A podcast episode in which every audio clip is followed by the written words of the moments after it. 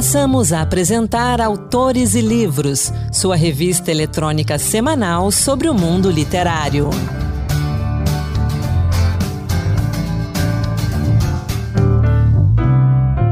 Olá, seja bem-vindo, seja bem-vinda. Começa agora mais um Autores e Livros. Na próxima meia hora, vamos falar sobre o mundo da literatura. Sou Anderson Mendanha e vamos juntos. Na entrevista de hoje, nossa colaboradora Alice Oliveira conversa com Tiago Feijó, autor de 12 Dias, livro publicado no Brasil pela editora Penalux. O romance conta a história dos últimos dias de um pai que reencontra o filho após 15 anos de afastamento. O livro foi ganhador do Prêmio Manuel Teixeira Gomes de Literatura 2021, além de ter sido finalista do Prêmio Leia. Vamos acompanhar essa conversa. Entrevista. A gente conversa agora com Tiago Feijó, autor de 12 Dias. O romance vencedor do Prêmio Literário Manuel Teixeira Gomes 2021 aborda o encontro de um homem com um pai que não via desde a infância nos 12 últimos dias de sua vida. Tiago, bem-vindo a Autores e Livros. É um prazer receber você. Olá, tudo bem? Prazer, prazer é tudo meu, eu que agradeço. Obrigado. É, durante a história, a gente observa que o Raul, pai né, do, do, do romance, tem um grande medo da solidão, mas ele tem uma personalidade muito difícil de lidar, é, que acaba afastando as pessoas importantes da vida dele. Como é que foi a construção desse personagem? Olha, uh, o senhor Raul, é, por ser o personagem principal, né, o centro da, da história, de onde toda a história flui, é, e como a história prevê e procura tratar da questão também da masculinidade, né, da, da complexidade do masculino, nos dias atuais, é, é, essa revisão né, do masculino, é, eu acho que o seu Raul foi, foi montado é, como um homem, um homem que carrega consigo uma herança, uma herança precária, né, do que é, do que é ser homem, do masculino, da questão da paternidade, toda a dificuldade de se enfrentar essas, essas coisas à luz da modernidade, né. Então o senhor Raul teve, teve também esse, essa, esse olhar, né, sobre ele, teve também esse olhar na construção, na sua estrutura, na sua gênese, né? O senhor Raul é um homem é um homem precário em, muitas coisas, principalmente no que diz respeito ao sentir, né? Ao, ao, ao sentimento, ao afeto, à construção desse afeto. É como eu acho que é a problemática de muitos homens hoje em dia. Então o senhor Raul também vem com essa, com, com essa questão e a questão também da paternidade, né? É, que padece também, muitos homens padecem desse mal, né? dessa incompreensão em relação à paternidade, a capacidade de ser pai, o que é ser pai, enfim. Então acho que, que essa, esse paradoxo que você citou aí, né, que é quase um paradoxo, na verdade, o senhor Raul de fato teme a solidão, quer dizer, ele prevê né, claramente que pode, pode, pode ocorrer dele vir a morrer sozinho, então ele busca é, resgatar um pouco daquilo que ele abandonou. Eu acho que tem, tem, esse, tem esse simbolismo também essa trajetória do Raul e, e, e desses seus últimos dias ele prevê que ele vai envelhecer sozinho porque ele tem noção de como foi a criação com os dois filhos que ele tem, né? E historicamente, as mulheres elas são responsáveis pelos cuidados dos pais na velhice, né? Independente de ser mulher com, é, com filhos ou não. É, já em 12 dias, a presença da Alice, a segunda filha do, do senhor Raul, ela é bastante diferente disso. Ela é uma personagem distante do pai, é, pelos motivos que o livro apresenta, não vou dar esse spoiler, mas como é que veio a construção dessa relação muito única da Alice com o Raul? A Alice, ela, ela é, ela, ela foi a filha mais próxima, né? No, não no romance, não no, no, tempo do romance, no tempo da narrativa, mas no tempo da história, como é contado em alguns flashbacks, a Alice esteve mais próxima do pai do que o Antônio, inclusive. A grande questão é que há entre eles uma, há entre eles um desacerto que a, a época desses 12 dias né, em que se passa a, a, narrativa de fato, esse desacerto ainda não foi super, superado. E a Alice, na verdade, vem como um mecanismo na história de eu acho que de leveza, né? As, as, personagens femininas da história carregam sempre essa, essa leveza, essa capacidade de compreensão maior, é, esse perdão, né? Um pouco mais acentuado. Acho que, que isso também é, é, surge para fazer um paralelo e um, e um contrabalanço em relação às figuras masculinas, porque o livro, evidentemente, tem muitos temas e um deles é essa questão do masculino, né? É, de como os homens é, têm essa dificuldade do amor, né? do afeto. Eu acho que, que as, as personagens femininas surgem aí e, e o filho que a Alice traz no colo também vem como um símbolo de, de renascimento, de pacificação, né? de, de uma construção afetiva mais, mais ampla, mais consciente, né? mais aceitável, menos masculina. Então a, a Alice surge no final, um pouco no final, né? Eu acho que, que também para mostrar como, bom, primeiro para acentuar a problemática do senhor Raul, né? Porque vem com mais um problema que vai ser revelado e, e vem também eh, como forma de, de, de contrabalançar esse, essa coisa dos homens. É um livro de masculino, é um livro de homens, né? São dois homens no centro da, do torvelinho todo e, e ambos apesar de, de, muito diferentes, mas ambos um pouco imersos nessa escuridão, nessa penumbra né, do masculino atual. É, as mulheres no livro, elas se colocam de um jeito bem... Cada uma ao seu jeito, mas todas elas compartilham uma coisa que é o perdão, né? O momento de estarem todas ali no hospital, tanto Alice quanto as duas ex-mulheres do seu Raul, elas se colocam nesse momento de a gente precisa perdoar uma pessoa idosa e elas colocam todas as coisas que aconteceram durante toda a vida de lado, né? Então, a, a, a briga entre elas duas, pela relação ali com o seu Raul, é, eu achei muito interessante o jeito que você abordou a feminilidade delas, apesar de não ser o assunto principal do livro. E aí eu queria fazer uma outra pergunta que é como é, o livro, apesar de falar da relação do Antônio com o Raul, o que, que a gente pode aprender com essas mulheres? É, eu acho que, que a, a, gente pode aprender exatamente a não ser como, como o senhor Raul, principalmente, né? E, e eu acho que o Antônio também é um, um pouco da consequência disso. É, ele, ele, talvez não seja um, um, um, homem como o seu Raul, ele não é, evidentemente. Ele também está disposto a, ao perdão, à revisão né, da sua da sua história com o pai nesses últimos dias. É, ele entende assim a coisa, pelo menos ao final do livro, né? Mas as mulheres vêm, eu acho que, que para ensinar mesmo, né? Essa essa questão do, do amor e do afeto, do perdão, né? É, essa questão não bélica, né? Eu, eu, eu assisti uma palestra, uma, uma, um bate-papo sobre violência dia desses e é impressionante quando a gente percebe que, por exemplo, as mulheres são eh, não, não existem mulheres responsáveis por guerras né, no mundo. E, e, a violência, se não me engano, 5% é praticada por mulheres. Então, é, quando a gente olha para esses dados, a gente percebe claramente é, que, o, que o mundo padece menos é dos homens, né? É dessa masculinidade, dessa questão bélica, dessa violência tão, tão arraigada no espírito do homem. E, e, então eu acho que e, todas as personagens que construí, apesar, as femininas, apesar de, de elas terem essa questão de, de, de, de separarem um pouco, de deixarem para trás um pouco as coisas que, que, aconteceram, elas também não são totalmente complacentes, né? Elas visam uma questão pedagógica mesmo, de ensinar, elas, elas, elas dão ali o, o seu parecer sobre as coisas, elas não apesar de, de, de, de mais afetivas de capazes ao perdão, elas também estão dispostas a dizer o que as feriu, não é? E, e, e, de encarar isso, de enfrentar isso. Eu acho que também a questão da palavra, né? Essa questão de dizer, de falar sobre seus sentimentos, que é tão, tão difícil aos homens, as mulheres vêm um pouco nos ensinar essa capacidade. E, e como isso é saudável, como isso é terapêutico, né? Como isso cura a questão da palavra, da fala, o verbo, né? Que que revela um pouco do que estamos sentindo. O homem tem uma certa barreira quanto a isso e eu acho que as mulheres vêm um pouco nos dizer como, como fazer isso. Sim, é, Tiago, uma coisa muito curiosa do livro é a sequência em que ele foi escrito. É, o que, que justificou a escolha de não retratar os dias numa sequência cronológica? Né? O, o, o livro acaba no dia 1, uma coisa meio nostálgica. Como é que foi essa escolha? É, eu, eu, eu quando pensei na estrutura do livro, né, no, no, no roteiro que faço antes de começar todo o livro, eu já tinha essa, essa intenção de, de, esse desafio, na verdade, né, de, de fazer um livro desconstruído.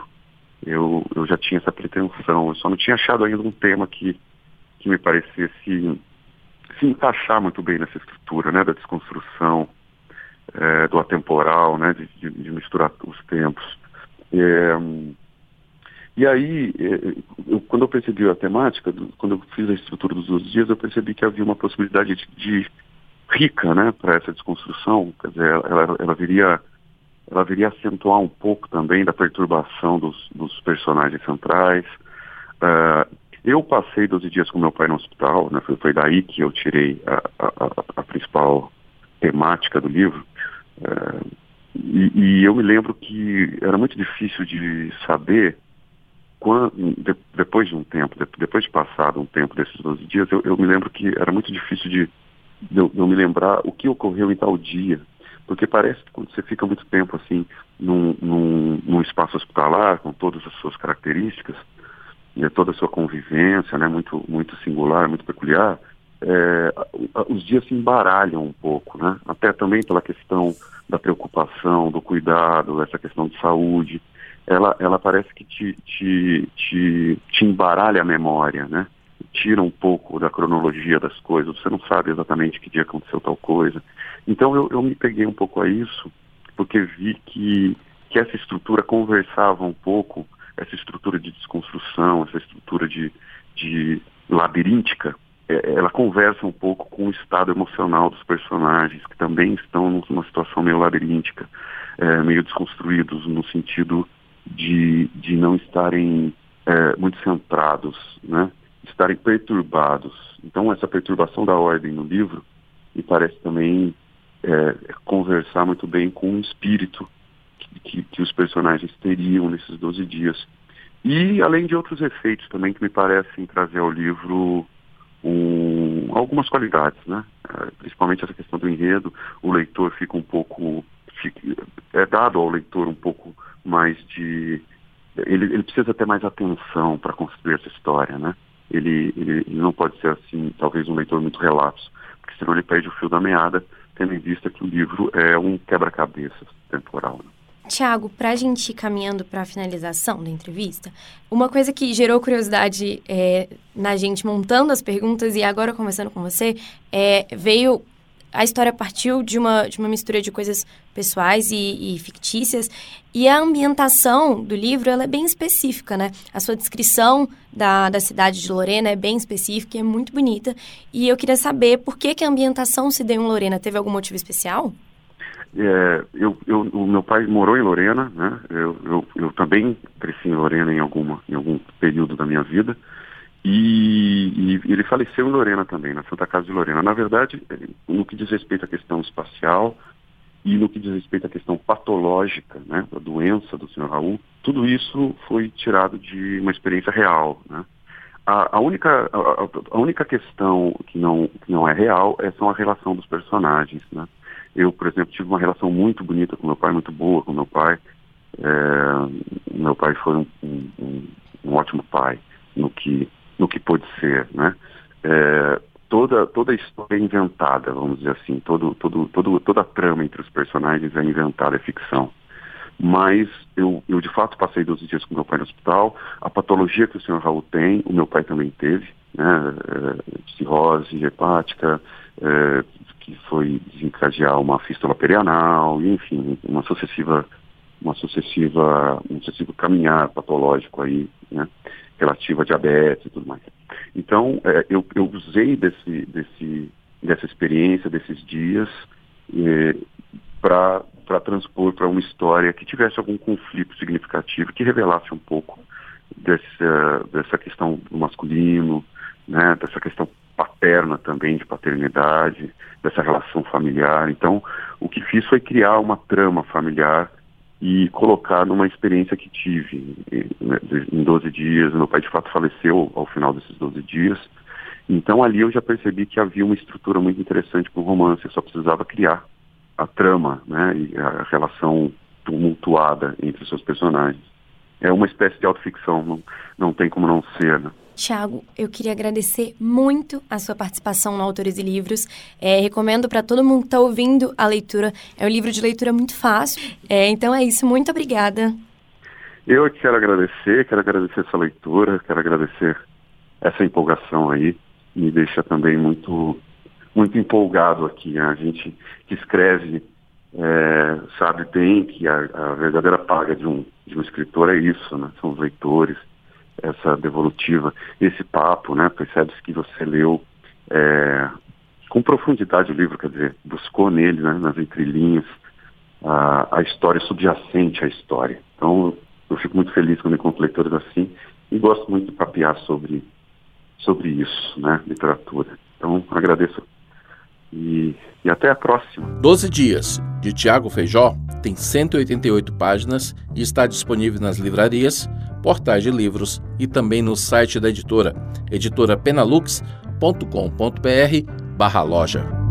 Seguem até o dia 31 de dezembro as inscrições para o Prêmio Amazon de Literatura Jovem. O concurso é exclusivo para obras publicadas pela ferramenta de publicação do Kindle, o KDP. O primeiro colocado vai receber 35 mil reais de prêmio e a obra física será lançada pela editora HarperCollins em um selo dedicado ao público jovem. Os outros quatro finalistas vão poder apresentar as obras em outras áreas da Amazon Brasil.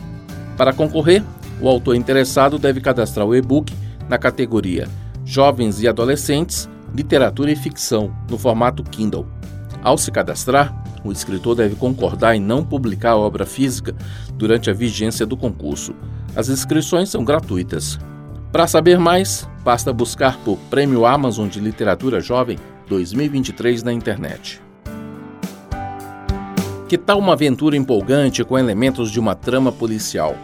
Mesclando o contexto de insegurança coletiva gerado pela pandemia e as memórias dos avós da protagonista, figuras comprometidas com causas sociais ao longo da vida, a estranha viagem da garota de cabelo azul, de Bel Brunac, traz para o público infanto-juvenil reflexões importantes sobre elementos políticos e sociais que atravessam o nosso tempo eu conversei com a Bel para o nosso podcast, o Dose Extra, e ela comenta um pouco dessa história pra gente.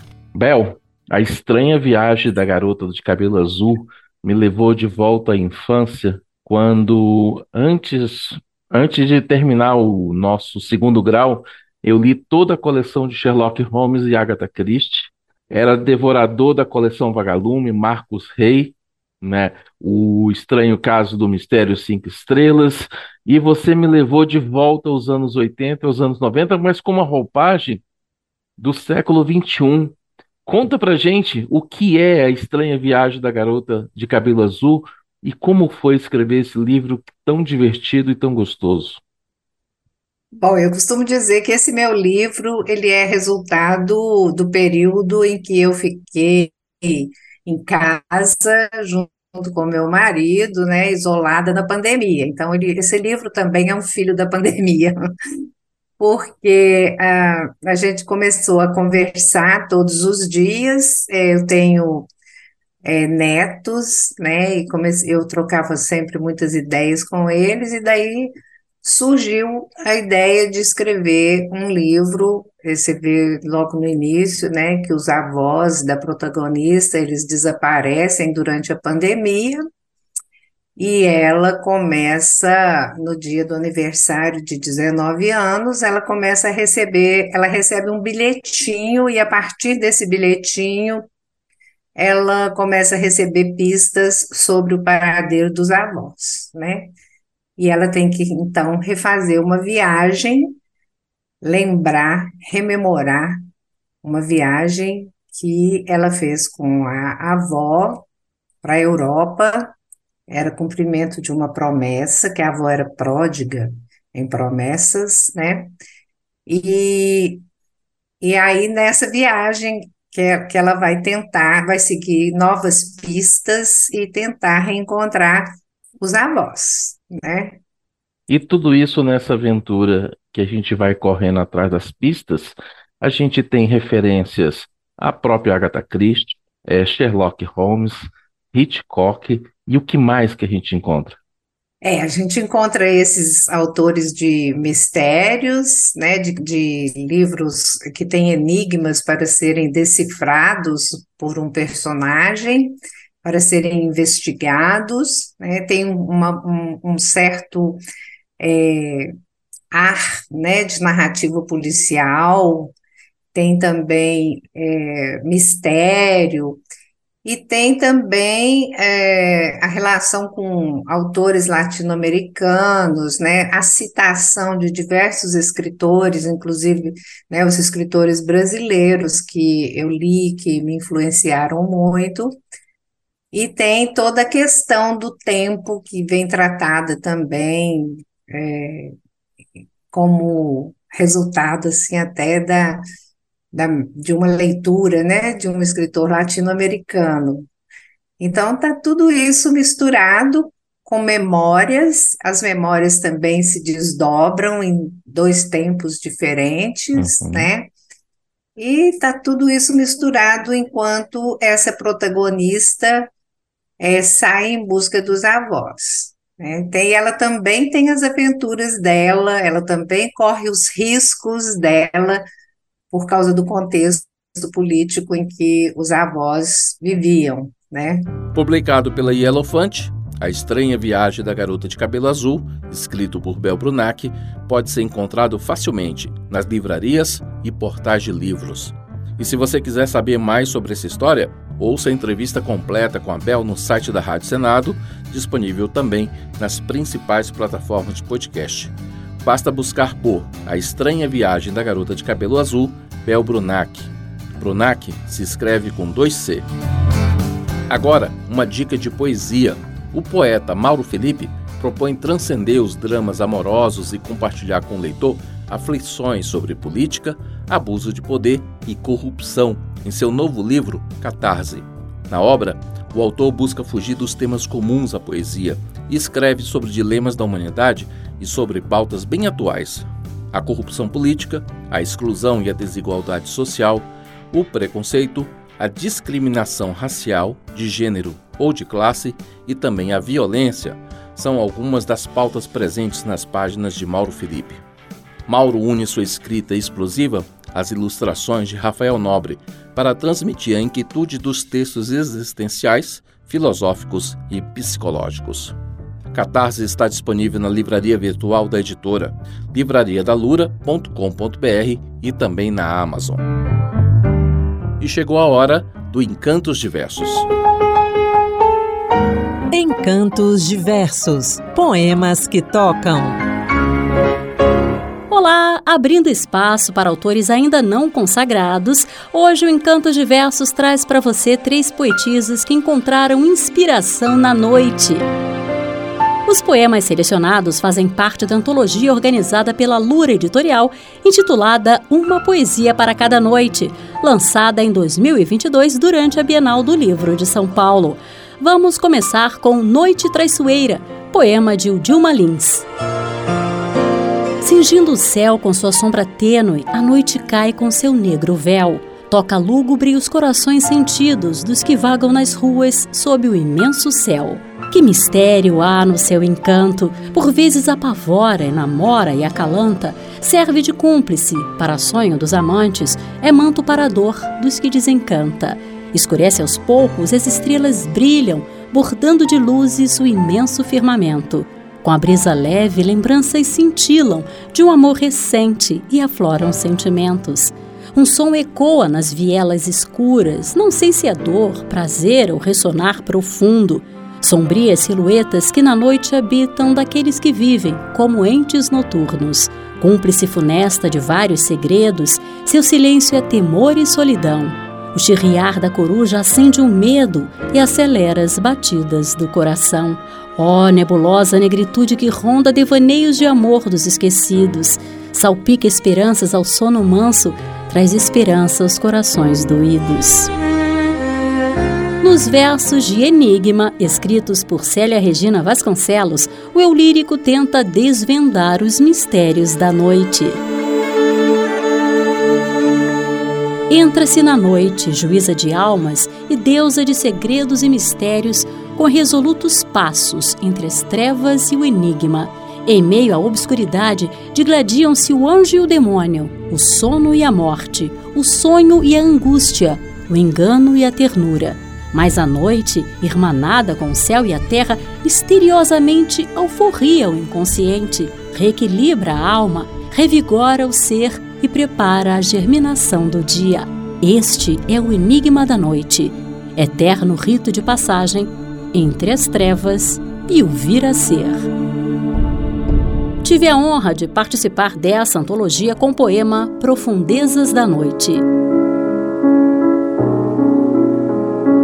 A noite tece seus meandros, enredando quem a ela se entrega, na balada, na cama, na jornada, no drama da insônia e da esfrega. É ela quem, no fim das contas, nos pega e nos traga para si, sem pena.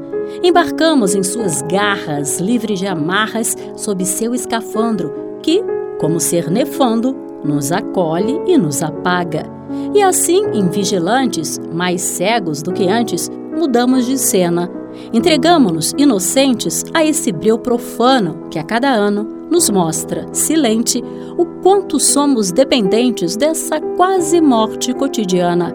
Viva, pois, essa letargia ou euforia travestida de luar que nos faz suar e sonhar, servindo de algoz com seu açoite ou de mote em total libertinagem, a fim de juntos empreendermos essa viagem em direção às profundezas da noite.